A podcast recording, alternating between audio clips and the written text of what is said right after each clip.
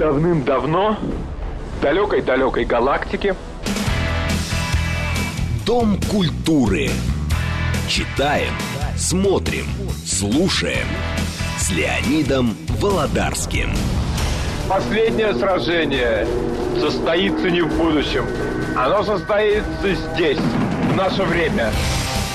Дом культуры Леонида Володарского. Программа предназначена для лиц старше 16 лет. Здравствуйте! Итак, я отдыхал две недели. Потрясающее занятие. Сегодня, после новостей половину третьего, у нас гость полковник КГБ в отставке, разведчик специального назначения Сергей Шестов.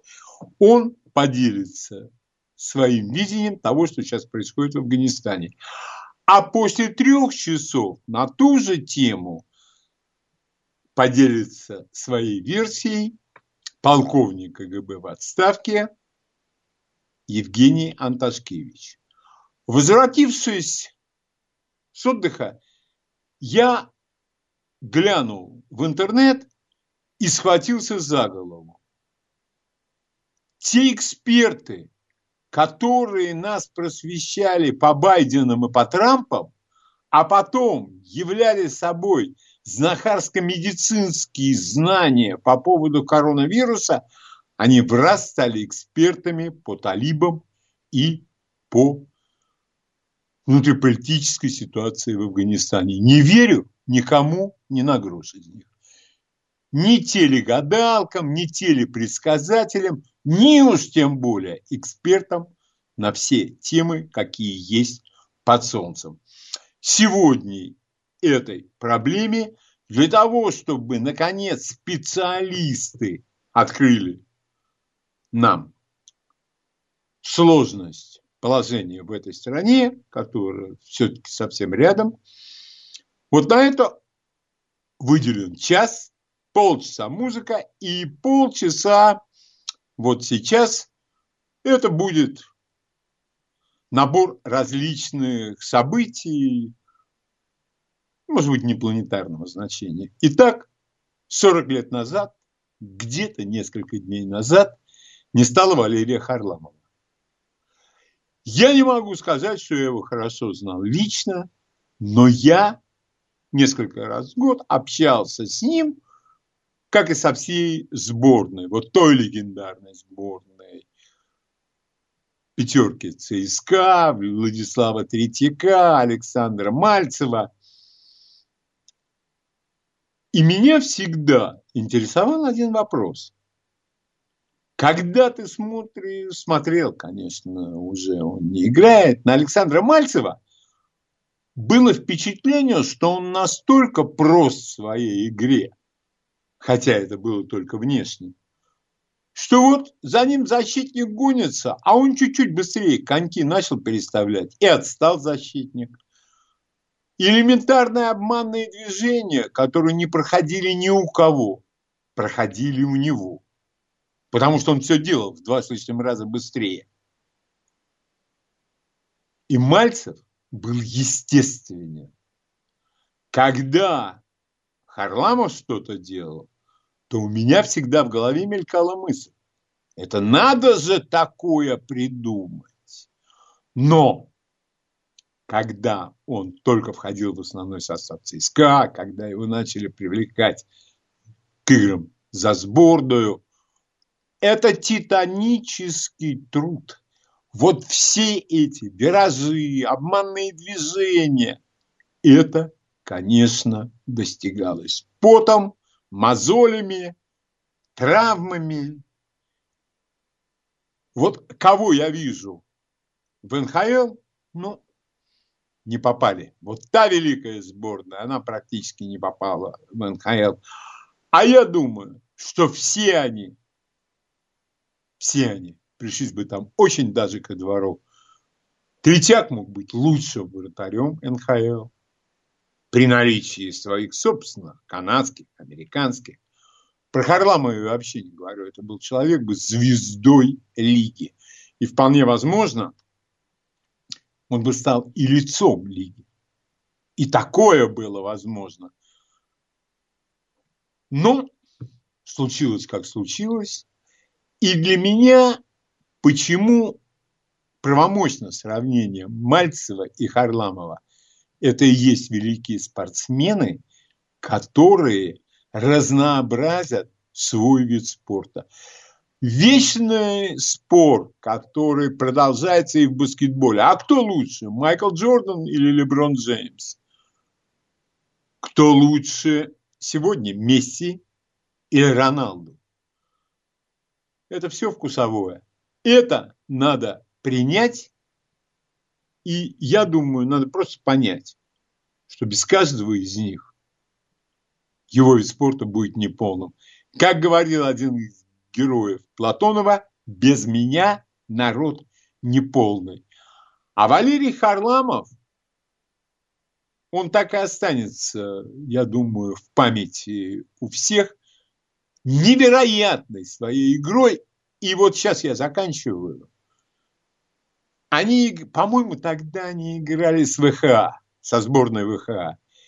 Два канадских защитника, каждый за 100 килограмм, причем это 100 килограмм мышц. Харламов влетает к ним в зону, они начинают чуть-чуть пятиться назад, но полезть между двух защитников, это как между Сцилой и Харибдой.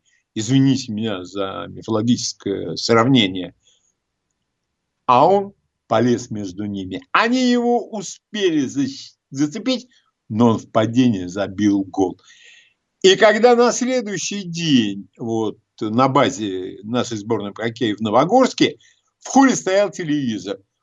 Стоял Валерий Харламов, Владимир Викулов и вместе с ними я, Владимир Викулов, изощреннейший технарь, хоккеист, потрясающий, видевший площадку. Он посмотрел на Харламова и говорит, как ты туда полез? Я бы в жизни этого не сделал. Я думаю, этот эпизод, свидетелем которому я был, придется любителям хоккея очень и очень кстати. И пополнит ваше впечатление о легендарном советском хоккеисте Валерии Харламове. Я хотел бы принять пару звонков, потому что фигура уж больно гигантская и фантастически сложно.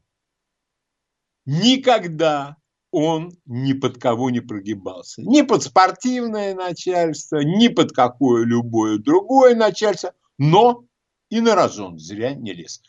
Ваше мнение, пожалуйста. Здравствуйте. Здравствуйте. Алло, здравствуйте, Леонид. Во-первых, очень рад вас слышать. Слава Спасибо. Богу, что вы вернулись. И сразу передачи «Говорит Москва» стали еще более яркими, чем они есть. Спасибо. Это первое.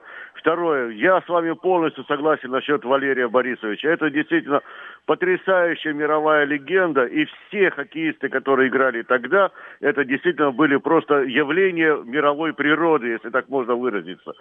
Вот, вы знаете, для меня гибель Харламова это была, ну, ну, ну где-то даже немножко и личная трагедия. Я помню, я страшно пережил это горе. И, честно говоря, после этого я практически перестал смотреть хоккей. Вот здесь я где-то солидарен с нашим этим винокуром, который сказал, который тоже, так же, как и вы, лично был знаком с Валерием Харламовым. Он сказал, после его смерти я, для меня хоккей кончился. Я смотрел, конечно, немного потом, там, и Фетисова, и Ларионова, это все, это, это тоже были великие игроки. Но Харламов – это музыка, это поэма, это действительно, вот то, что вы сейчас описали, этот эпизод ВХ, ну, мне кажется, да. что там они, по-моему, просто разъехались, и только в самом конце чуть-чуть его зацепили. И каждый из этих защитников говорил, я был абсолютно уверен, что он идет на меня. А тот говорил, а я был абсолютно уверен, что он идет на меня. Это так гениально, вот просто обыграть их. Это же просто феноменально было. Спасибо. Вечная память Царства Небесного да. Валерию Харламову, конечно. Да, вечная да. Спасибо память... вам большое за такое воспоминание о нем. Спасибо. Земля ему пухом. А, великий был хоккеист. Великий. И никогда я не видел, чтобы с кем-то, я не знаю, какие у него были отношения в команде, он ни с кем не был за панибрата. Ни с кем. он был человеком, который с гордостью нес свое личное достоинство. И это личное достоинство никогда не зашкаливало. Пожалуйста, ваше мнение. Здравствуйте. Ага. Здравствуйте. Алло. Да. А, алло, да, здравствуйте, Леонид. Очень рад, что вы эту тему затронули. Вы знаете, я бы хотел сравнить э, Харламова, наверное, с Леонелем Месси в Барселоне. Это примерно то же самое, что Месси делает в футболе, то же самое делал Харламов в хоккее. А, вот. извините, как вас зовут? Сергей. Сергей, вы знаете, очень точное сравнение ваше, потому что они даже внешне похожи. Да, да, да, да, да. Такие же небольшие ростом, очень юркие, подвижные. Вот. И, знаете, мне вот только жалко, что наши ребята поехали в НХЛ, потому что мы создали хоккей, не уступающий, по сути дела, канадскому, равный ему по силе, по интересу. Вот. И когда наши ребята туда уехали, они, по сути дела, объединили наш хоккей, мы потеряли свою сборную ну, и хоккей, и все, в общем-то, что мы имели. Спасибо. Вот. Спасибо большое. Здесь я придерживаюсь несколько иного мнения. Век спортсмена недолг. Деньги сегодня наш хоккеист может заработать и в Российской Федерации. Ну, насколько я об этом осведомлен через какие-то открытые источники. Но настоящий хоккеист, великий хоккеист, ему важно еще, как мне кажется, испытать себя, когда ему противостоят лучшие. А лучшие в НХЛ. Именно там люди доказывают, кто они – и сегодняшние наши хоккеисты, ну, я уж не говорю про Овечкина, тот же самый Кучеров и многие другие, они достойно представляют нашу страну в НХЛ. А вот в НБА ни одного нашего баскетболиста практически нету. Но я просто хочу сказать, мы все про футбол, а то, что произошло с нашим баскетболом в этом году, это катастрофа и позор. Я принимаю последний звонок по Валерию Харламову и продолжим тогда. Пожалуйста, ваше мнение. Здравствуйте. Здравствуйте. Здравствуйте. О, а, у нас не получится так диалога с вами. Уже не получилось. Спасибо большое. Тогда на этом мы заканчиваем. И э, я продолжаю. И я поговорю о книге. Я считаю, что эта книга должна быть дома у каждого человека, для которого знание нормального русского языка является настоятельной необходимостью и обязанностью, а не просто это тот язык, который у меня в голове и которым я иногда шевелю. Речь идет о книге Норы Галь слово живое и мертвое. Нория Галь – великая переводчица. Кто познакомил русских читателей с маленьким принцем Сент-Экзюпери? Нора Галь. Кто перевел над пропастью воржи Селлинджера? Кто переводил о Генри? Кто перевел, по-моему, более 30 рассказов Рэя Брэдбери. Она переводила Шекли, она переводила Клиффорда Саймака. О, это не каждому по плечу. А, потому что есть люди, которые называют себя переводчиками, а потом я слышу, человек говорит, а, все остальные-то они, оказывается, на слух переводили. Я так не умею. А что ты умеешь? мат переводить каждое слово. Ну, так ты не переводчик. Я приведу пример другой переводчицы. Это Рита Райт-Ковалева. Это исполин, это гранитная плита неимоверных масштабов. Над пропастью воржи Селлинджера достаточно матерное произведение. Рита Райт-Ковалева перевела его так, там нет ни одного матерного слова. Но впечатление, что герой и его круг общения ругаются матом, совершенно полное. И то же самое удалось Рите Райт-Ковалевой. Не имеет значения, что я начал с Норы Галь, а перешел на Риту Райт-Ковалеву. Методика, умение, навыки. Она перевела Курта Вонегута эм, «Бойня номер пять» или «Крестовый поход детей». Там тоже достаточно много нецензурной лексики. И тем не менее, полное впечатление, что именно все ругаются матом. Ни одного слова, которое нельзя произносить ни при детях, ни при женщинах. Да и в полный голос на улице, я считаю, этого делать нельзя. Но есть какая-то эм, группа придурков, которые считают, чем больше якобы переводчик ругается матом, тем он лучше. Это большая ошибка. Итак, вернемся к Норе Галь. Переводческая кухня, как и любая кухня, это дело сугубо закрытое и интимное. Не надо широкой общественности заходить на кухню к великому шеф-повару. Не надо э, широкой общественности заходить в хирургическую операционную. Не надо прогрессивной даже широкой общественности видеть, как трудится переводчик. Я могу сказать, что то, к чему я имею какое-то отношение, это труд. Это чистой воды труд. Это пот, мозоли, ну, конечно, в переносном смысле. И все проще. И я думаю, если задать этот вопрос любому человеку, который что-то добился в своей профессиональной области, и я никогда не устану это повторять, все дает только труд. Пожалуйста, примеры из другой области. Когда я спросил Сергея Шестого, в чем заключалась его служба в импеле, он сказал, чуть ли не 96-97% времени это подготовка.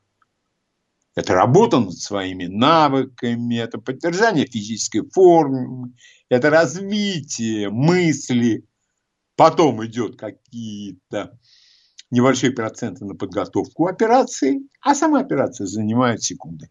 Несколько минут. И если человек хочет, чтобы его русская речь стала чище, богаче, я от всей души рекомендую вам к прочтению книгу Норы Галь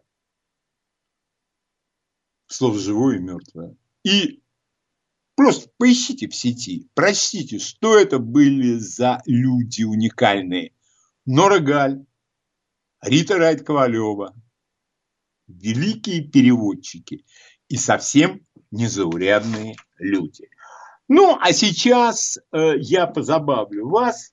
Э, канал «Кто есть кто». Есть такой канал. 7 июля нынешнего года. А, идет какой-то документальный фильм о немецком оружии времен Второй мировой войны. Значит, Вундерваффе переводится как чудо оружия. Переводчик или переводчица, которая работает на сказочное учреждение под названием видеопродакшн, мне доставляет большое удовольствие назвать этих замечательных людей которые привлекают на работу людей с таким примитивным знанием английского языка. Значит, Ундерваффе – это чудесное оружие, а ракеты Фау-1 и Фау-2 переводятся как В1 и В2, потому что э, не приходит в голову так называемому переводчику, что английская буква V в немецком – это Фау, Личный врач Гитлера Моррелл, а не Морель. Это доктор Морель. О нем, кстати говоря, нам неоднократно рассказывала Елена Сьянова. которая в новом сезоне, конечно, тоже будет нашим э, гостем. А, и, как я полагаю, я повторю еще раз, канал «Кто есть кто» 7 июля принадлежит это творение фирме, которая называется Video Production. И тут я вынужден остановиться на слове, которое, к сожалению, пролезло в русский язык. Это креативность. Ну, э, тем я человек креативный, надо сразу поворачиваться и уходить. С таким человеком э, вы ничего нового и интересного не узнаете. То самое, как после того, как вам говорят, чудесное оружие и ракеты В1 и В2 надо выключать, надо переключать в другой канал. Вы ничего полезного для себя не почерпнете. А вот глупости разных наслушаться вполне можно. И повод один. Люди не хотят работать. Работа вот как. Любая работа. Только что именно об этом шла речь. Любая работа – это труд, труд, труд и еще раз труд. Да, у человека могут быть небольшие способности, какие-то там способности. Но если он будет, извините за выражение, валять дурака и бить баклуши, все эти способности пропадут, утонут, как трясина засосет, и ничего не будет. И останется потом говорить, эх, а какие надежды я подавал. А собеседник спросит, ну и как подал? Да разве припомнишь? Это я взял э, у Аверченко. Это вот его, герой одного из рассказов, размышляет. А креативность, ну это придумали люди. Я человек креативный. А хрен ты делаешь? Креативный наш. А вдруг выясняется, ничего он не умеет делать. Он умеет в каком-нибудь заграничном городе с горем пополам, делая ошибки, изъясниться на каком-то одном иностранном языке. Но он же ведь скажет, что у меня э, это, понимаете, в совершенстве все. Как это можно говорить? Или вдруг такой же человек, креативный очень, он скажет, я человек интеллигентный, и умный. А я скажу, что идиот. Как человек может про себя, как можно про себя вообще такое рассказывать? Я уверен, что Месси никогда не скажет, что я великая звезда футбола. Он скажет, я играю в футбол. За такой-то клуб. Человек, который блистательно э, разбирается, ну, давайте скажем, в истории он разве когда-нибудь скажет, что он великий историк? Не будет этого. Никогда в жизни. Он скажет, я историк. Моя специализация – такой-то период или какие-то исторические события. Такой человек заслуживает уважения. Хотя он не может не быть великим историком. Таких людей полным-полно в интернете. Обязательно дослушайте до конца. Что вдруг, с какой радости я должен тебя слушать до конца? И я здесь означает любого другого человека. А когда там еще ошибки, ничего не исправлено, да еще и робот озвучивает, и ударение ставит не там. Ну, тогда действительно креативненько получилось. Ничего больше тут не скажешь. Новости. Читаем, смотрим, слушаем. Дом культуры Леонида Володарского. А в этом получасе наш гость, э, частый гость э, на нашей радиостанции, полковник КГБ в отставке Сергей Шестов. Сереж, здравствуй. Добрый день. Сереж, ты в свое время, когда начиналось все это на Украине, ты сказал тогда, первое, что ты сказал, это большая победа англосаксонского мира. Да, они добились а, основного. Да, они раскололи э, славян. Скажи да. мне, пожалуйста, у нас стоит вой, люди разъезжают, э, пропагандисты наши разъ... призывают всех разъезжать на машинах со знаменем Талибана. Талибан там всем показал, пинков надавал и так далее, и так далее. Неужто англосаксонский мир потерпел ужасающее поражение в Афганистане? Понял. Лень, разреши мне а, с моей мантры начать. Конечно. Значит, э, на территории Украины продолжается э, военно-полицейская операция э, с упорством достойным применения, я повторяю это из передачи в передачу. Э, приняла она осадный характер. Вот. Э, англосаксы, повторяю, одержали ощутимую победу, раскол э, славянского э, мира. Вот. И сейчас стоит вопрос, э, как этот раскол э, формализовать, то есть расчленить Украину. Они за хоть какой-то кусок урвать под их влияние, полное влияние. Они понимают, что э, ни Россия, и в том числе ни Белоруссия, не смирятся с этим на сегодняшний момент. Так что события там продолжаются. Но мы с тобой за единую неделимую, и надо определиться в границах единой неделимой нынки. Да, я э, даже добавлю от себя, и надо разобраться, кому что. Да. Вот Разби, раз, разберемся потихонечку. Да, Сереж, ты был в Афганистане четыре командировки. Ну, лучше сказать так, два, два с лишним года. Чтобы два люди понимали. Командировка да. может быть неделю, как у тебя две а. недели, своеобразной да, да. командировки, называемый отдых. Ты а, отметь за свой счет. Ну, за свои. умалчиваем, да. да. Вот. А, а бывают полгода, год, больше. Так вот у меня э, два года с хвостиком э, там, на территории. А Скажи, пожалуйста, значит, сегодня в Кабуле э, талибы, э, можно ли считать, что это поражение, э, ну, скажем, Америки, американское, англосаксонское? Ну, э, американцы хоть и э, главнюки, э, но я свой термин буду применять, англосаксонская цивилизация, да, англосаксы. Угу. В, в большом, в их понимании, большом понимании англосаксы. Вот. А, никакого они поражения не претерпели.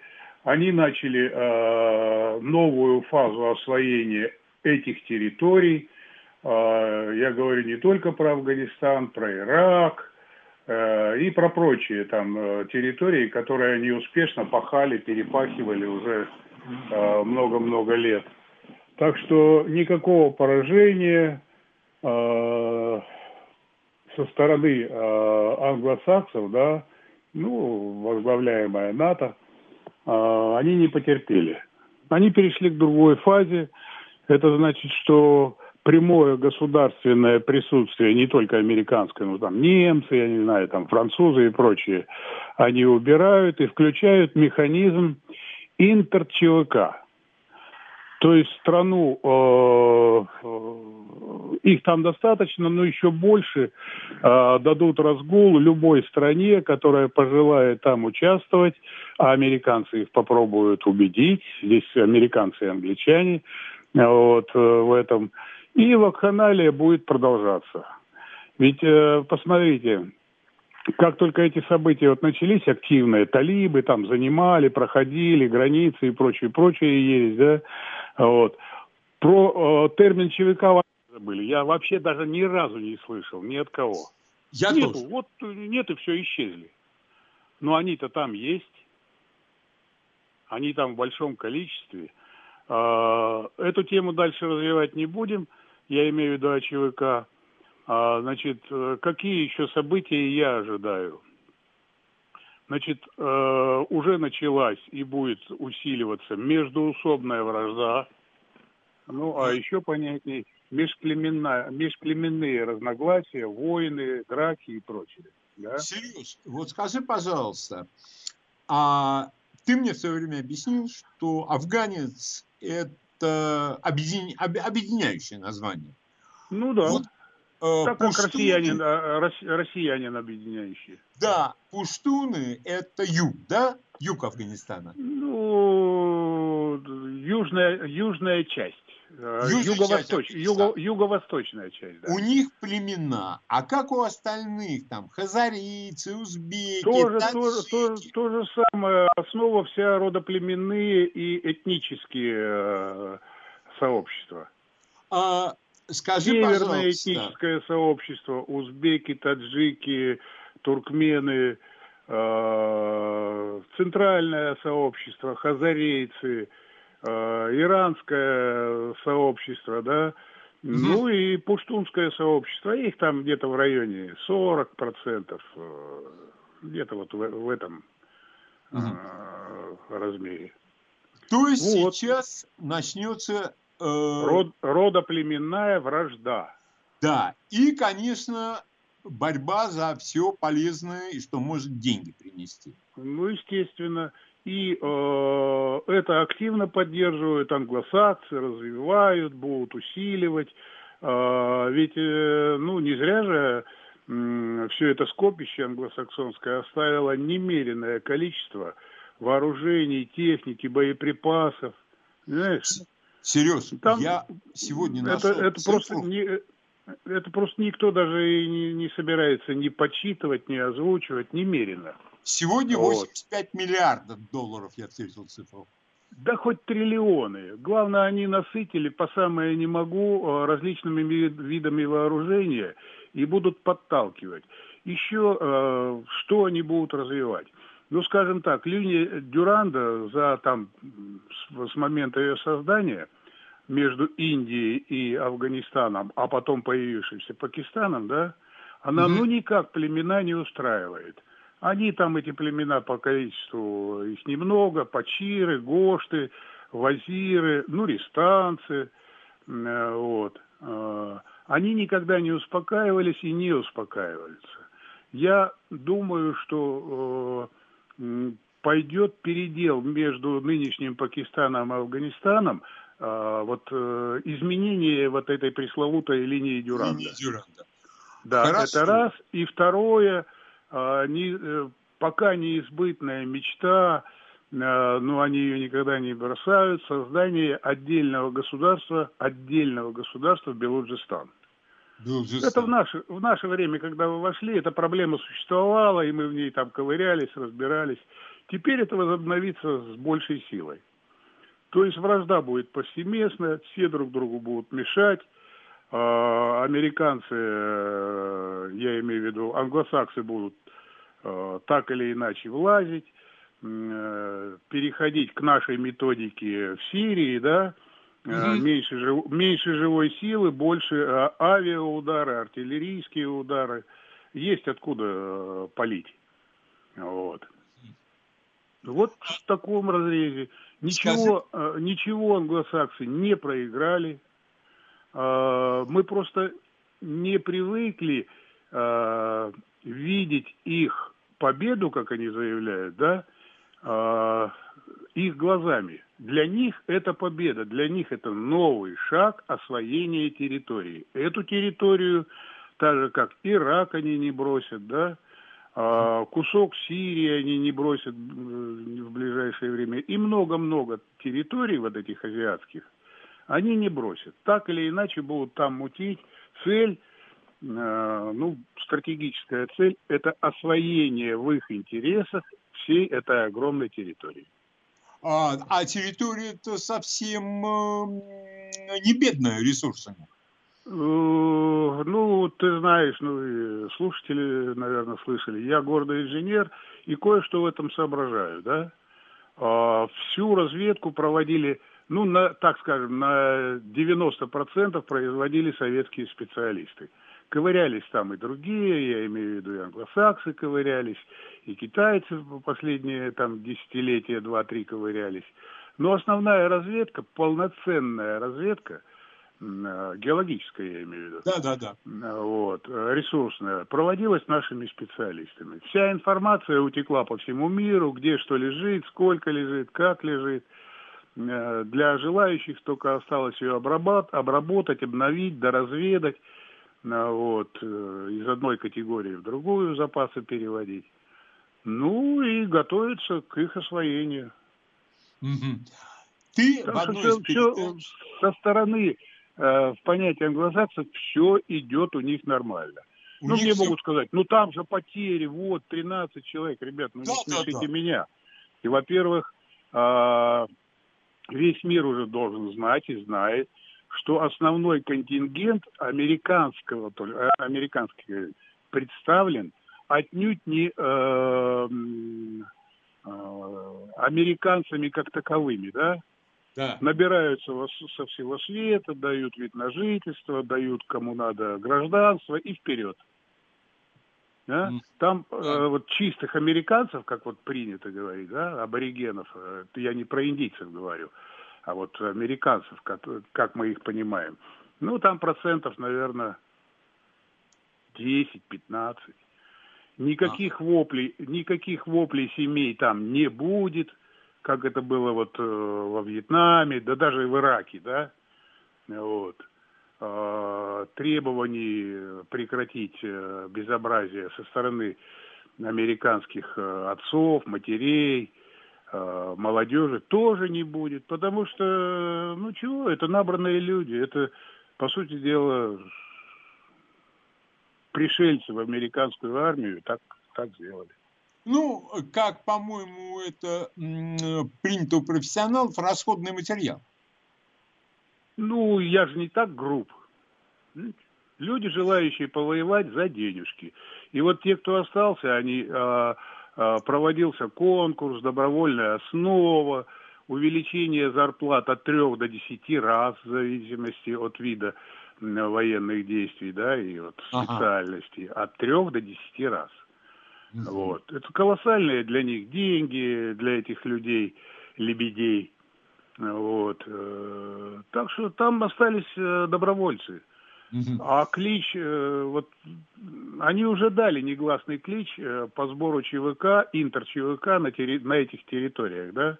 Ага. Ну, а когда-то ну, весь мир поймет, что да, там сейчас э, интер ЧВК англосаксонского толка будет работать.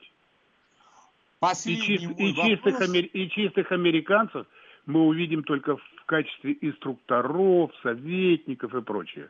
Угу. А, Сереж, э, если ты не против, я задам последний вопрос. И, может быть, два-три звонка мы примем. Смотри, ты сам сказал в одной из передач, что советская разведка никогда не уходила из Афганистана и всегда там работала. Очевидно, ну, я должен, в этой... Да, я должен уточнить. А, подхватили традиции российской разведки и перешло это в традицию советской разведки. Я понял. А когда начнется вот эта вот мутная вода, делюшка, межплеменные распри. Как началось, должна... я же говорил, это уже началось. Нет, это всерьез, когда начнется. А, а с, с большими потерями России... ты имеешь в виду всерьез? Ну, ну, вот мой, да. мой родной Нангархар уже так или иначе борется, да? Mm. А, я не зря о линии Дюранда говорил, это как раз вот а, в зоне моей бывшей ответственности а, племена, которые я перечислил, которых рассекла линия Дюранда, они уже встрепенулись и, в общем, линию Дюранда ждет не очень хорошая, mm-hmm. не очень хорошие времена. Россия так или иначе, как я не знаю, Леня, мы, мы, мы на стороне добра. А, мы, нет, ну, мы, мы будем, нет в этом. Да, Но... мы будем помогать людям, племенам, э, с добрыми лицами, с добрыми намерениями. Мы им помогали, э, в острую фазу противостояния против англосаксов там не входили, в, чем, в кое в чем им даже помогали. Вот. А, ну и будем продолжать. Это же нам родные племена, да, вот э, родные люди. Ага. ага. Ну, и, э, за, Сереж, них, такие... за них мы будем переживать и болеть. Такие э, возможности отстаивать интересы нашей страны есть. Ну, мы их всегда отстаивали. Я не знаю периода. Мы иногда проседали, там проваливались и то, но всегда отстаивали. И Понятно. Э, будем, будем продолжать этим заниматься. Понятно. Понятно. Ну, Сереж, да. а в книге твоего коллеги Аркебека Абдулаева ага. там упоминается буквально в паре строчек э, операция по вывозу наиболее ценной агентуры в Афганистане. Так, по выводу. По выводу, извини. Извини, да. значит, я неправильно. Ну, термин. все правильно, ну, да. И это делалось с прицелом на будущее? Ну, естественно, мы добрые-добрые, но цель-то должны иметь ну, да. А, на будущее, не только вот конкретных выведенных людей, а их семей, потом инфильтрация назад, а, определенная работа с ними, внедрение внуков, правнуков – а, да, вот э, Слушай, этих людей. Это, а в Сирии это, непрерыв, это не непрерывная, нудная работа. А в Сирии не было ничего подобного? А, в какой-то степени было в меньшей, наверное. Не в знаю, я да, могу да, ошибиться. Да, да, да. Я именно так, предположительно. Да, конечно было. Это по всему миру, Лень. Особенно То есть это где... общепринятая практика. Да, и не только наши, это повсеместная практика, хоть у англосаксов, хоть у нас, хоть у китайцев, ну, у всех. А, хорошо, последний вопрос, Сереж, потом мы будем принимать звонки слушателей. Скажи, пожалуйста, американцы вывезут сколь-нибудь значительное число афганцев, которые с ними работали? Они уже выделили, кого надо, они дернули уже год назад. Там. Э, они в переговорах с талибами много лет. Mm-hmm. А, все это планировалось. Я опять же о нудности этой работы говорю, да, специальной работы. Mm-hmm. К этому mm-hmm. готовилось. А, понимаешь, да, вот все это вот дол- долгая нудная работа. Конечно, mm-hmm. выводили и будут выводить. Ну, сейчас больше для демонстрационной части, да, вот, вот mm-hmm. мы там не бросаем своих. На наиболее ценных людей, не только агентов, а вообще людей, вывели, попрятали, поменяют имена, легенды создадут. Ну, идет работа, идет. Так что Я... они, вот к сожалению, ну, нет, не к сожалению, конечно, и не только к сожалению, они э, успешно работают. Да. Я имею да, в виду, да, да. давай называть американцами, это англосаксы, англосаксы. Да, все, да, они, да, все они работают э, достаточно успешно. Угу. А то, что где-то кто-то гибнет, Лень, ну, когда, когда не гибли? Ну, с другой стороны, серьезно, война идет. Как? В войну же люди гибнут. Ну да, за демократию не грех и... Ой, за демократию чужих положить, я считаю, вот это вот да. А я о чем? А я о чем? Да? Да, я вот в подтверждение так слов говорю. Сереж, да. вот сколько успеем, давай буквально два звонка примем. Ну, Пожалуйста, ну, ваш вопрос Сергею Шестову. Здравствуйте. Э, добрый день, Павел Евгеньевич, Подмосковье. А можете сделать передачу от Афанасия Никитина до наших дней по разведке, по, ну, по нашим отношениям с Афганистаном, с Ираном и прочим? Ой, это надо, надо найти это, специалиста. Это, это к тебе. Не, это надо найти человека, потому что я вот некоторых коллег. Не, не одна, Лень, ни одним не обойдешься. Надо создать э, типа дискуссионного или как там да, вот, да, исторического. Да. Один да. Э, тебе не, не, все не охватит. Надо будет поспрашивать. Надо будет поспрашивать, обещаю, я это сделаю. Ваш вопрос Сергею Шестову. Здравствуйте. Здравствуйте, Леонид Сергей, Романов, все время вас слушаю. У меня вопрос как раз по линии Дюранда, Ваханское ущелье. Очень хочу посетить. Насколько это вообще возможно и насколько безопасно? Спасибо большое. Смотря э, под каким предлогом, с чего соизволения э, можно посетить. Но, честно говоря, сейчас не рекомендую. Ну, а это что за место, Сереж? Ну, а я конкретно э, вот услышал э, Лоханское ущелье или э, как-то неправильное произношение, да, ага. э, если сориентирует меня, где оно, э, да, там вот по линии пакистанской границы, чего-то ага. мог бы сказать. А так, э, там, там сейчас э, весело. Понятно. Пожалуйста, ваш вопрос Сергею Шестову. Здравствуйте. Э, здравствуйте. Здравствуйте. Э, знаете, я хотел бы вот спросить, все-таки э, мне кажется, что американцы теряют контроль над Афганистаном. Вот их 13 убитых, они даже аэропорт проконтролировать не смогли. И китайцы это месторождение уже годами не могут разработать. Даже китайцы, которые тоже якобы там со всеми договорились. Мне кажется, их цель просто хаос создать рядом с Россией и Китаем, рядом с СНГ, создать территорию хаоса. Но контролировать... Я, я понял. Э, виноват Леонид. У меня время мало растолковывать.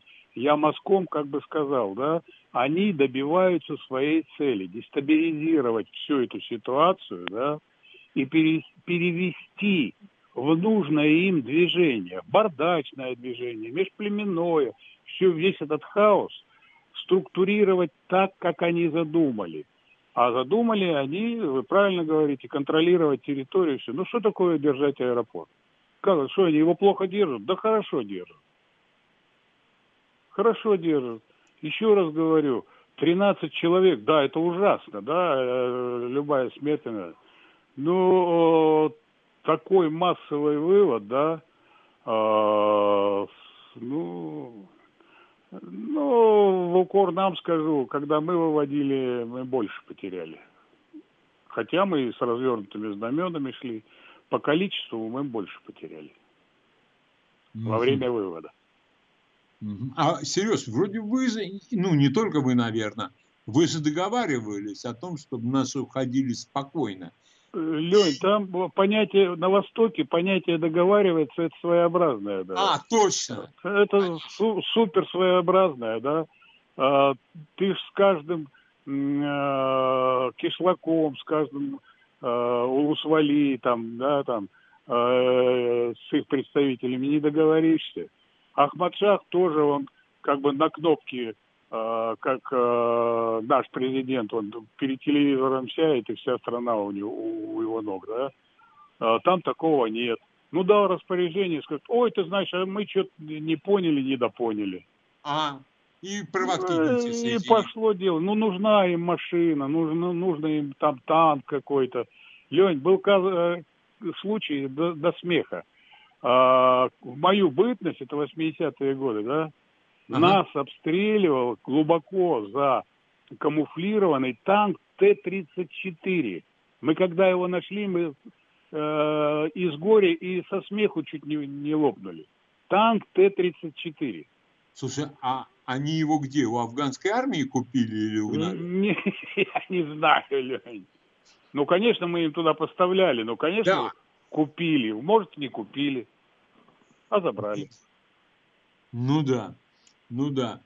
А, э, значит, не хватит времени а, уже на еще один вопрос, но в следующем получасе у нас коллега Сергея, полковник в отставке Евгений Анташкевич. Он да. тоже будет отвечать на вопросы, и вы можете ему задать вопросы, которые не успели задать Сергею. А насчет экспертов я тебе, Сереж, хочу сказать. Вот твой коллега, которого зовут Володя, я его при тебе звал передачу. Он сказал, не пойду. Да. Да? Новости. Да. Спасибо, Сереж. Давайте. Давным-давно в далекой-далекой галактике Дом культуры. Читаем, смотрим, слушаем с Леонидом Володарским. Последнее сражение состоится не в будущем. Оно состоится здесь, в наше время. Дом культуры Леонида Володарского. Программа предназначена для лиц старше 16 лет.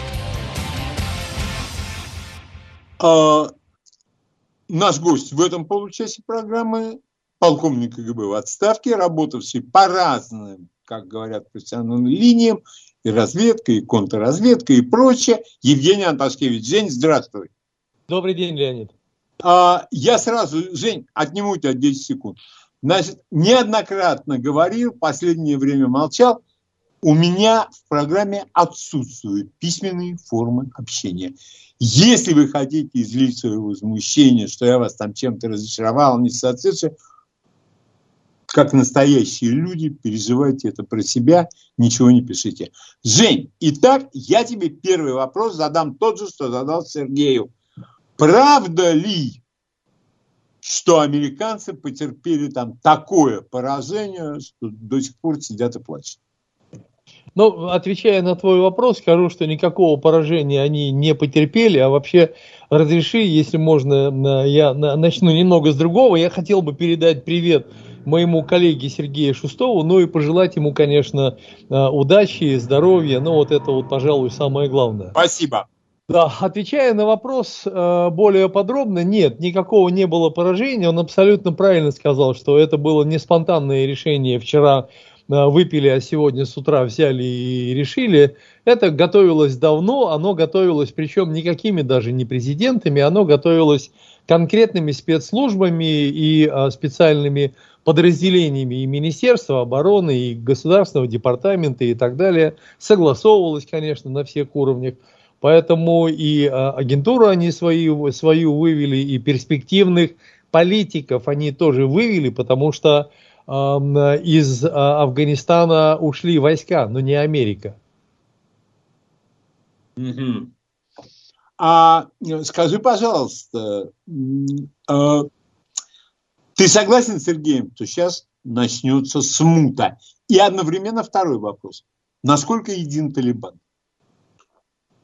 Я не уверен, что Талибан един. Это я, наверное, начинаю с самого сложного для меня вопроса, поскольку я все-таки не являюсь э, специалистом по этому региону. Ты знаешь, на каком регионе я специализировался. Это да. Вот. Но судя по тому, как развиваются события, и вообще такого рода организации, они собираются воедино, они собирают кулак на проведение каких-то очень острых в политическом, военном, организационном плане а, мероприятий, а потом, когда наступают, так скажем, другие времена, уже а, Жень. А, имеющие разные мнения, да, они, они начинают эти мнения выяснять между собой. Вот это вот сейчас, вот это вот является точкой а, раздела и если э, серьезные лидеры эту точку раздела преодолеют, тогда о единстве можно говорить, а может быть и не преодолеют. Скорее всего, что не преодолеют, тогда между талибами начнутся уже, начнется дележка власти, территории, ну и все, что с этим связано. Так, а первый вопрос еще раз. Нет, первый вопрос, э, я вот тебя хочу что спросить. Да. Значит, ну, мнение твое о наших СМИ и экспертах сегодня по коронавирусу, завтра по евреям, послезавтра по папуасам и так далее, и так далее, я знаю. Именно поэтому тебя никуда и не зовут. Нет, ну ты не прав. Зовут. Просто я... А, а ты не ходишь. Смотри. Я, я, я уже давно, я уже больше года никуда не хожу. А, кстати, на прошлой передаче Сергей тебе объяснил причину, почему. А, у нас с ним эта причина одинаковая. Зовут на 4-5 часов, выступать дают полторы-две минуты.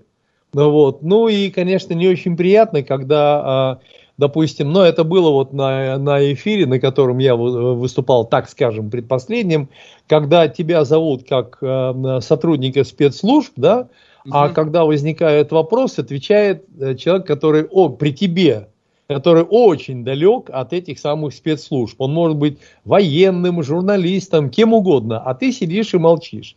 Это ну, вот примерно так же, как, извини, это примерно так же, как если бы в присутствии Сергея Шестого я бы начал отвечать на а, вопрос непосредственно по Афганистану. Ну, достаточно Сергея, да, вот на твоей передаче достаточно Сергея ты можешь еще кого-то из специалистов по Афганистану пригласить для того, чтобы он отвечал вопрос по а, племенам, по там, а, да. этносам, по религии там, и другим вопросам касательно этой страны. Но если, допустим, ты бы меня, ты бы э, кого-то другого начал в моем присутствии спрашивать по Китаю, ну, я, я, я, бы, я бы молчал с удивлением. Но, Но этого, слава богу, не происходит. Дальше. Э, значит, никакого поражения нет. Второе. Нет, нет, поражения нет. Они нам рисуют талибов, как дикарей в ночных рубашках с автоматом Калашникова, которые ни в чем ничего не понимают и сейчас начнут всех вешать за ноги. Ну, это, это говорит просто о незнании региона, о незнании предмета. Я так считаю. Это говорит о незнании предмета, а, потому что надо все-таки знать историю страны, надо знать а, язык, желательно знать язык, желательно понимать, знать э, э, психологический портрет народа или нации, да, есть, допустим, там такая страна, как Япония, она, э, или Литва, да, это практически территории такие мононациональные, тогда можно говорить о знании языка и национального портрета титульной нации. А так, в принципе, такое сборище огромное, когда там много вы перечисляли и хазарейцев, и таджиков, и так далее, тут надо знать про всех. А особенно, конечно, про объединяющее, да, в данном случае это ислам. Поэтому это не ночные рубашки. Если кто-то ничего другого длиннополого, кроме ночных рубашек, не видел, ну, да, это, я думаю, что приглашать этого человека на разговор на, на такого рода темы, это просто тратить время. Очень важный вопрос. Что будет с наркотиками? Ведь наркотики, как... наркотики будут.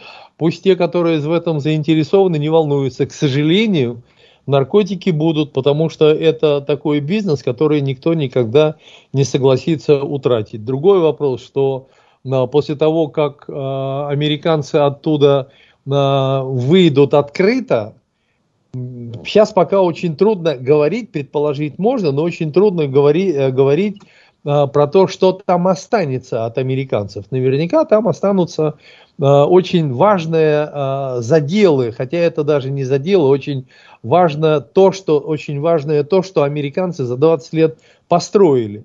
А построили они следующее. Во-первых, это производство, во-вторых, это складирование, переработка, транспорт, связи, а, это очень большое комплексное такое дело, комплексная индустрия, которую разрушить, ну, сейчас очень сложно, и для того, чтобы это сделать, нужны э, усилия многих стран, многих народов и политическая воля э, многих политических деятелей. Поэтому я считаю, что все останется, может быть, объемы станут на определенном этапе поменьше, если талибы начнут, э, э, так сказать, сокращать посевы, вот, э, но им же тоже деньги нужны.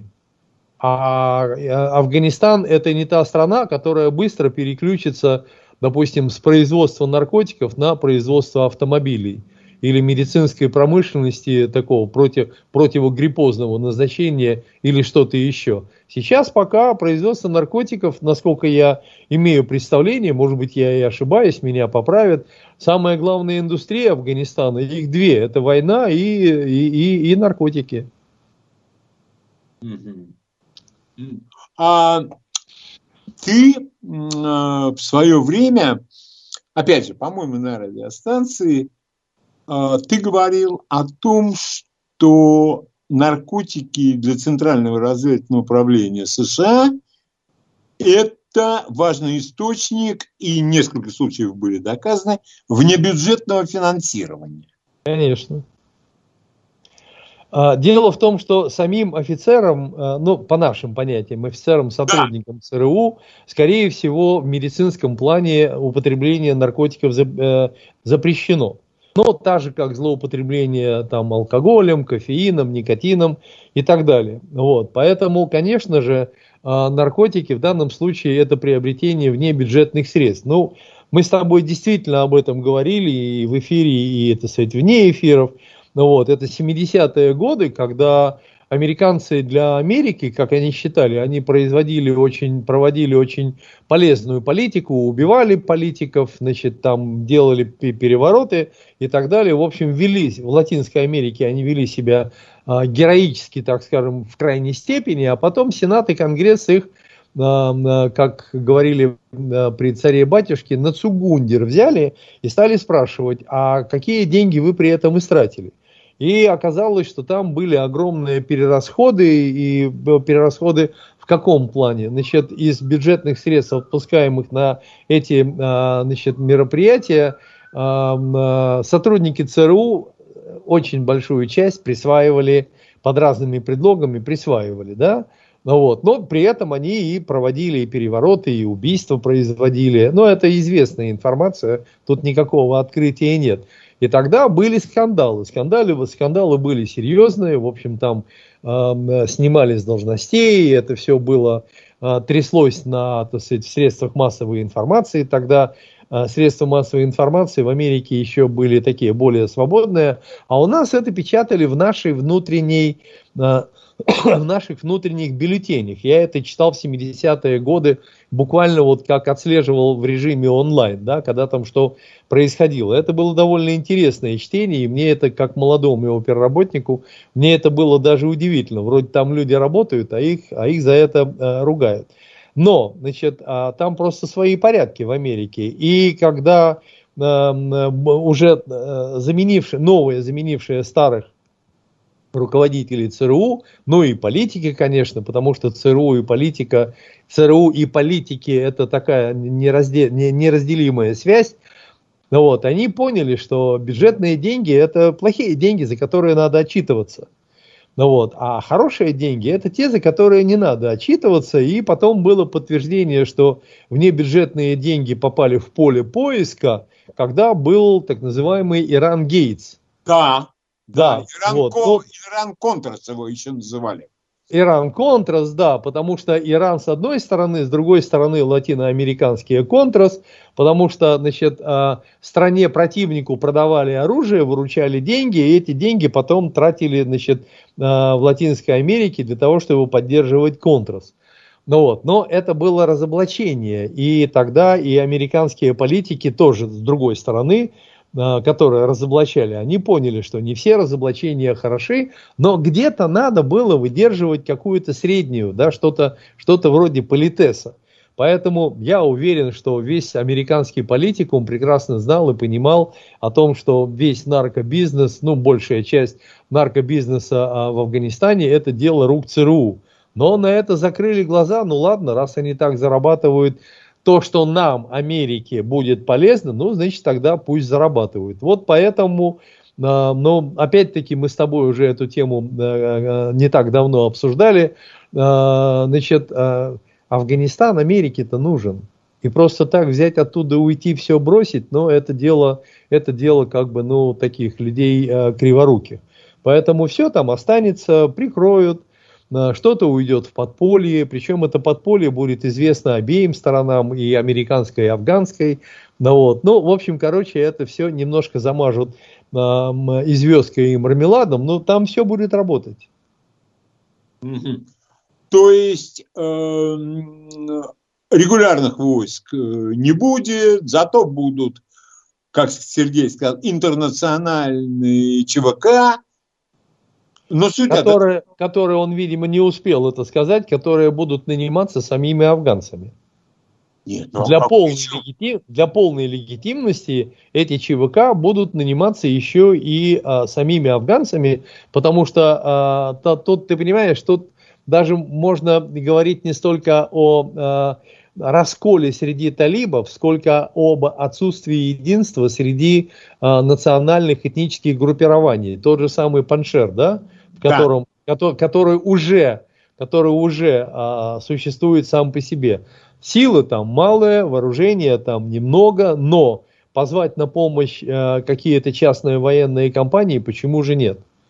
А потом, ты же знаешь, я сейчас, ну, опять-таки, я не афганист, ты же знаешь, один из а, их а, полевых командиров убежал, по-моему, в, Афга... в, в Узбекистан, да, так он же вернется, он начнет опять собирать вокруг себя кого? Бойцов.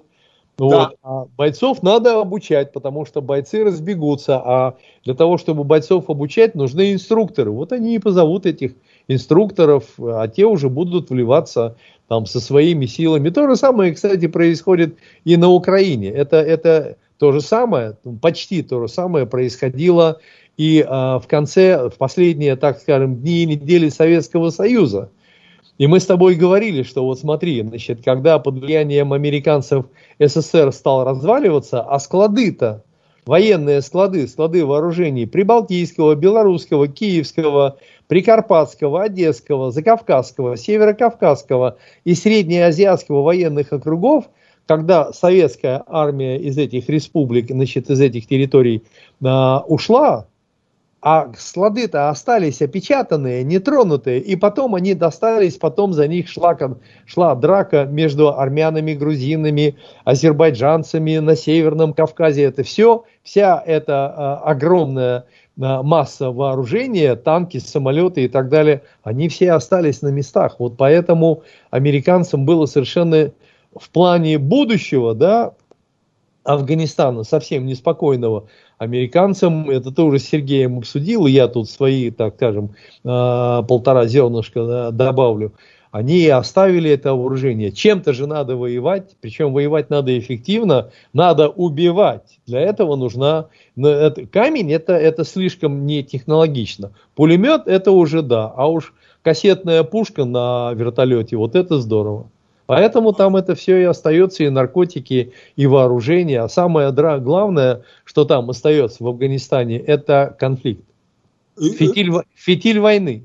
Жень, я вот сегодня, я с Сергеем, когда мы разговаривали, я сказал, что 85 миллиардов долларов оценивают американцы то, что они оставили в Афганистане. И это не, не метательные камни, не рогатки. А... Не проща, не проща героя. Не проща, да. Да, да против, не... против героя Голиафа. Да, Но мне... Сергей тебе правильно ответил. Сергей, я слушал этот, этот, эту часть эфира. Вот, Сергей тебе правильно ответил, что э, кто считал, как считал, могло быть и больше, может быть немного поменьше, но то, что там осталось все оружие, которое на себе американцы не вывезли, так оно там и осталось а потом, Леонид, это же на радость э, производителям вооружений Соединенных Штатов Америки, потому что военные заказы в США это самая лакомая так сказать, часть для General Motors, там, для да. И так далее, там, для Боинга. Они же новое произведут, а для того, чтобы это все финансово обеспечить, а, американцы, Федеральная резервная система подпечатает валет самое денег, вот. Это, эта машина известна, как работает давно. Угу. А, Жень, ты не будешь против, если мы начнем сейчас принимать звонки? Нет, не буду против. Конечно. И отлично, отлично. Итак, задавайте вопросы Евгению Анташкевичу. Только я не афганист, я не афганист. Ну, ты достаточно частый гость на нашей радиостанции. Я думаю, многие слушатели прекрасно знают э, сферу твоих экспертных знаний. Пожалуйста, ваш вопрос. Здравствуйте. Алло, добрый день еще раз. Евгений, здравствуйте. Добрый, Очень добрый приятно день. вас слушать. Э, скажите, пожалуйста, я понимаю, что вы не афганист, но скажите, пожалуйста, Россия, какие при, может извлечь выгоды из того, что случилось вот сейчас в Афганистане? И вот бывшие э, республики Советского Союза, Узбекистан, Таджикистан, Туркмения, ну, что вы сами прекрасно все это знаете, они подпадут под влияние России или могут еще больше отдалиться от нас? Вот было бы интересно услышать ваше мнение. И еще скажите, пожалуйста, вы в социальных сетях присутствуете? Очень хотелось бы вам что-нибудь вот, в личку вам написать вопросы, которые меня очень интересуют, на которые только вы смогли бы дать мне ответ. Давайте я с конца отвечу. Я не в сетях. Точка. Э, по разным причинам я не в сетях. Значит, первый вопрос. Это э, очень сложный вопрос. Это как раз и э, есть существо политики как таковой. Потому что от каждого свинства, как говорят мои земляки, китайцы, надо уметь, так сказать, оторвать свой кусок ветчины.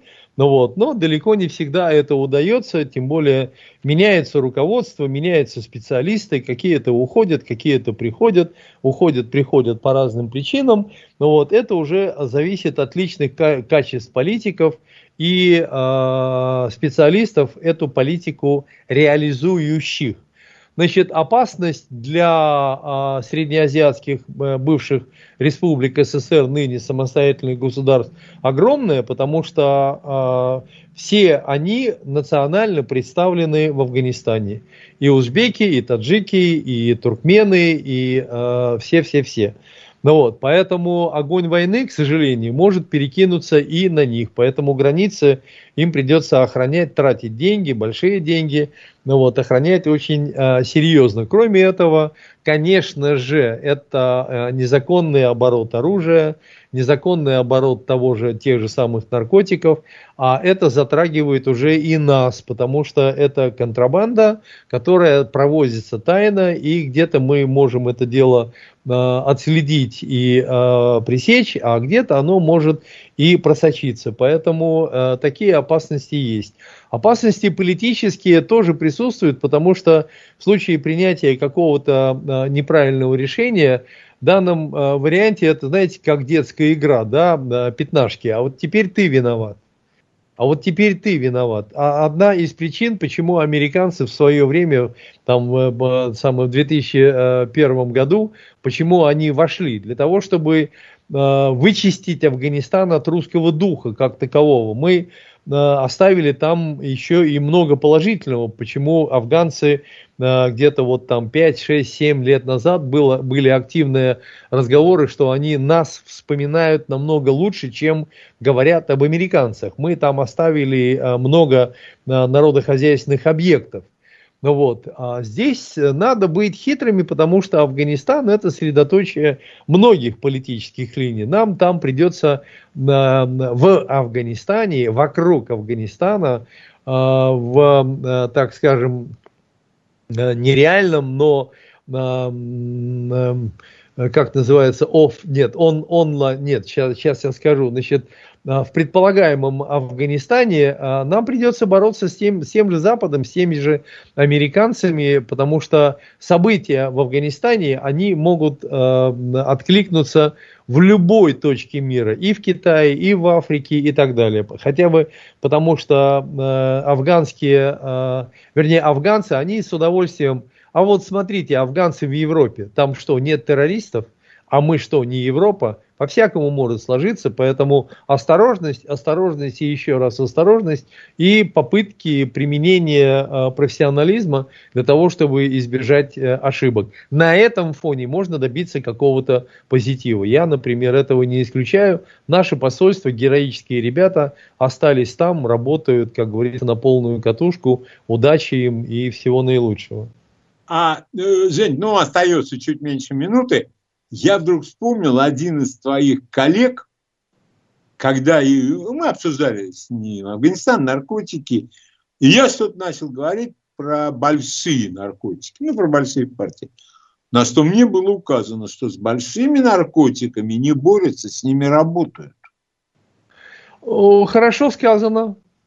Вот. Хорошо и сказано. Я, я тут, это, тут я ничего добавить не могу. Я это вспомнил после того, как ты показал, что это вообще, что это прежде всего, конечно, источник доходов для той деятельности, ну и для личного, чтобы немножко в карман, тоже ничего в этом плохого нет. Да, Жень, как, говорит, огром... как, как говорит Сережа, а по ночам немножечко шью. Да, да, да, да, да. Огромное тебе э, спасибо. А, и новости. Читаем, смотрим, слушаем. Дом культуры Леонида Володарского. И сейчас начинается музыкальная программа небольшая. И начинается она песней Шарля Азнавура «Ля Боэма» «Богема».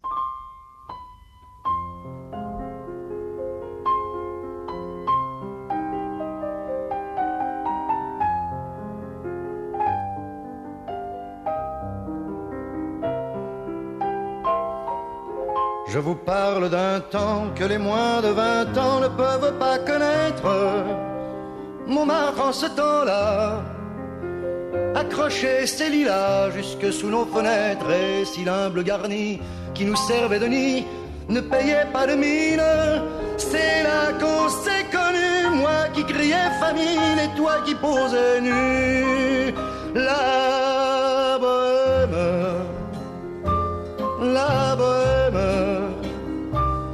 ça voulait dire on est heureux. La bohème, la bohème, nous ne mangeons qu'un jour sur deux. Dans les cafés voisins, nous étions quelques-uns qui attendions la gloire, et bien que miséreux, avec le ventre creux, nous ne cessions d'y croire. Et quand quelques bistrots, contre un bon repas chaud, nous prenaient une toile, nous récitions des vers groupés autour du poêle en oubliant l'hiver. La bohème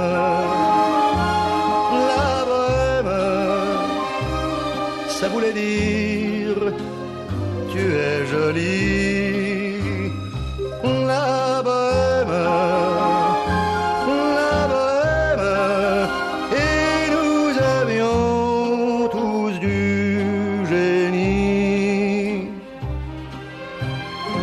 Souvent il m'arrivait devant mon chevalet de passer des nuits blanches, retouchant le dessin de la ligne d'un sein, du galbe d'une hanche, et ce n'est qu'au matin qu'on s'asseyait enfin devant un café crème. Épuisé mais ravi, fallait-il que l'on s'aime et qu'on aime la vie,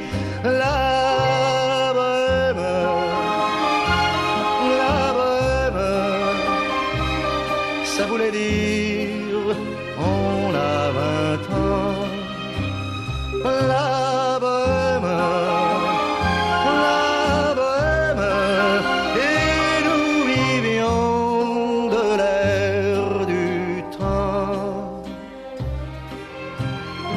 au hasard des jours, je m'en vais faire un tour à mon ancienne adresse. Je ne reconnais plus ni les murs, ni les rues qui ont vu ma jeunesse en haut d'un escalier. Je cherche l'atelier dont plus rien ne subsiste. Dans son nouveau décor, mon marbre semble triste et les lilas sont morts. Богема, Шарль Азнавур. И следующая э, вещь – это группа «Сплин» «Шато Марго».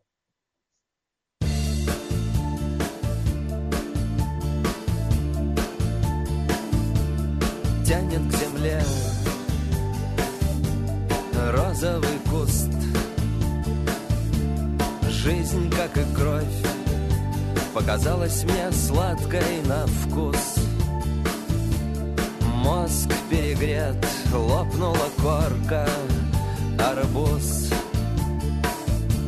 Все хорошо, Шато Марго, все хорошо Шато Марго, все хорошо. Август пришел, льется янтарь лодки на якорях. Стали видны Лампочки на фонарях. Я и не знал, что фары машин так ярко горят Я захватил из дома путеводитель по жизни сладкой, как кровь все хорошо, Шато Марго, все хорошо, Шато Марго, это любовь. Я захватил из дома путеводитель по жизни сладкой, как кровь. Не все ли равно на глупую когда на всех парусах по десятибальной шкале идешь красивому рифу? Волны поют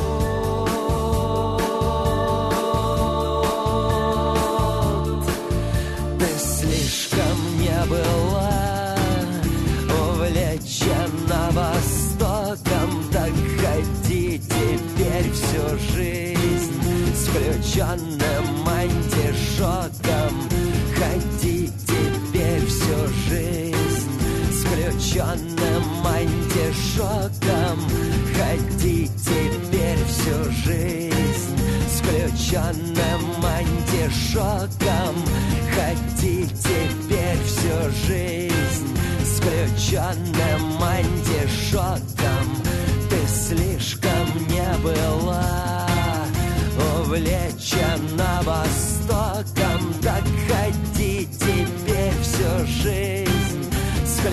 включенным антишоком Ходи теперь всю жизнь С включенным антишоком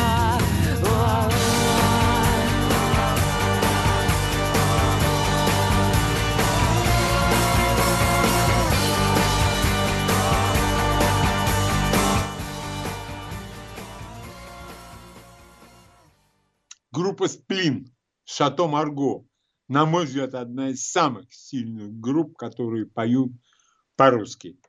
Далее Джо Банамасса и очень известная его вещь «When the fire hits the sea», когда огонь сталкивается с морем.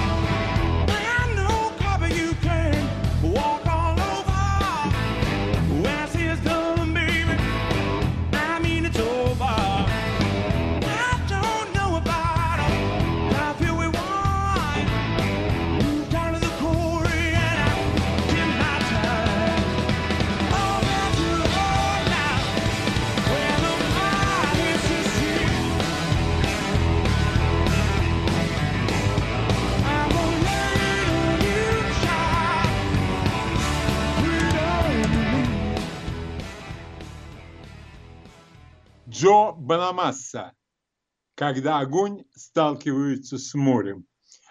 И э, следующая всемирно известная песня итальянских партизан «Белла Чао».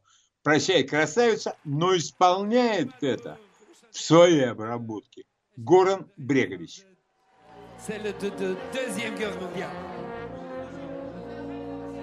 Una mattina mi sono svegliato. Oh bella ciao, bella ciao, bella ciao, ciao,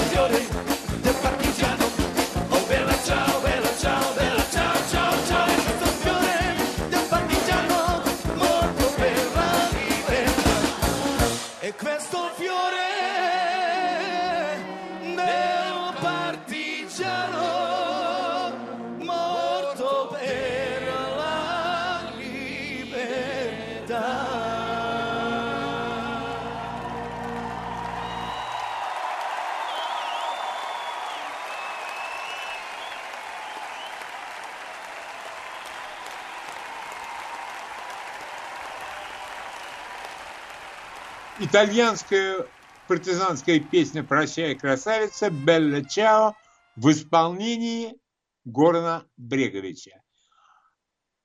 19 августа исполнилось 40 лет со дня создания группы специального назначения «Вымпел» КГБ СССР.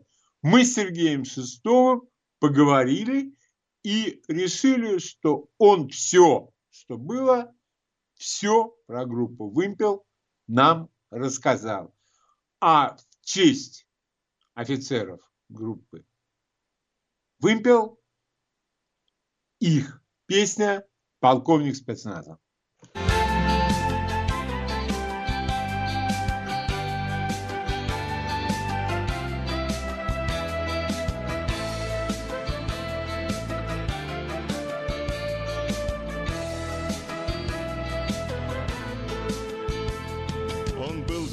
Диверсантом, он дьяволом был В песках чернокожей Анголы. Полковник спецназа работу любил Хоть был не в ладах с Интерполом. Полковник спецназа такой молодой Агент нелегальной разведки. В огне не сгорел, не пропал под водой За две боевых пятилетки. В огне не сгорел, не пропал под водой За две боевых пятилетки. Полковник спецназа с холодным лицом Налил полстакана и выпил спецназа был лучшим бойцом В команде с названием «Вымпел» В ущельях Паншера под серой челмой Скрывал он славянские скулы. От страха его называли чумой Душманы в далеких аулах Потом Никарагуа, Куба, Фидель Потом Мозамбик, перелеты. Потом в Эквадоре на наркокартель. Он сам поднимал вертолеты. Потом в Эквадоре на наркокартель. Он сам поднимал вертолеты Полковник спецназа с холодным лицом Налил полстакана и выпил. Полковник спецназа был лучшим бойцом В команде с названием «Вымпел»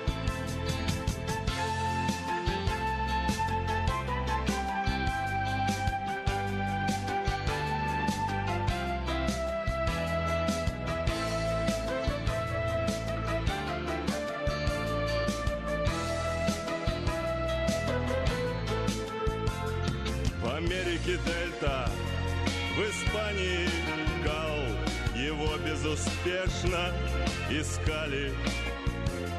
А он в это время рыбешку тягал из речки на Среднем Урале.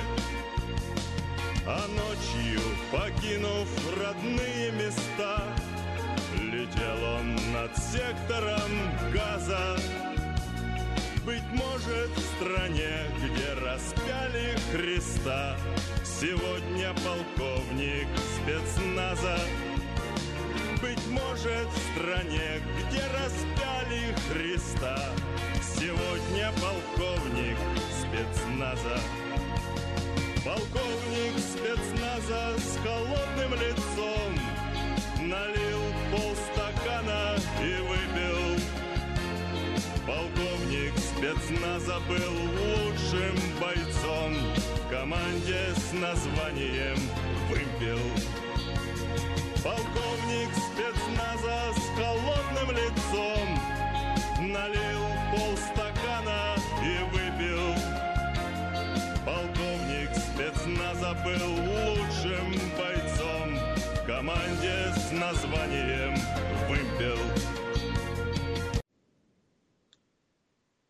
песня посвящена офицерам группы «Вымпел», основанной в 1981 году. Итак, завтра у нас будет Борис Марцинкевич.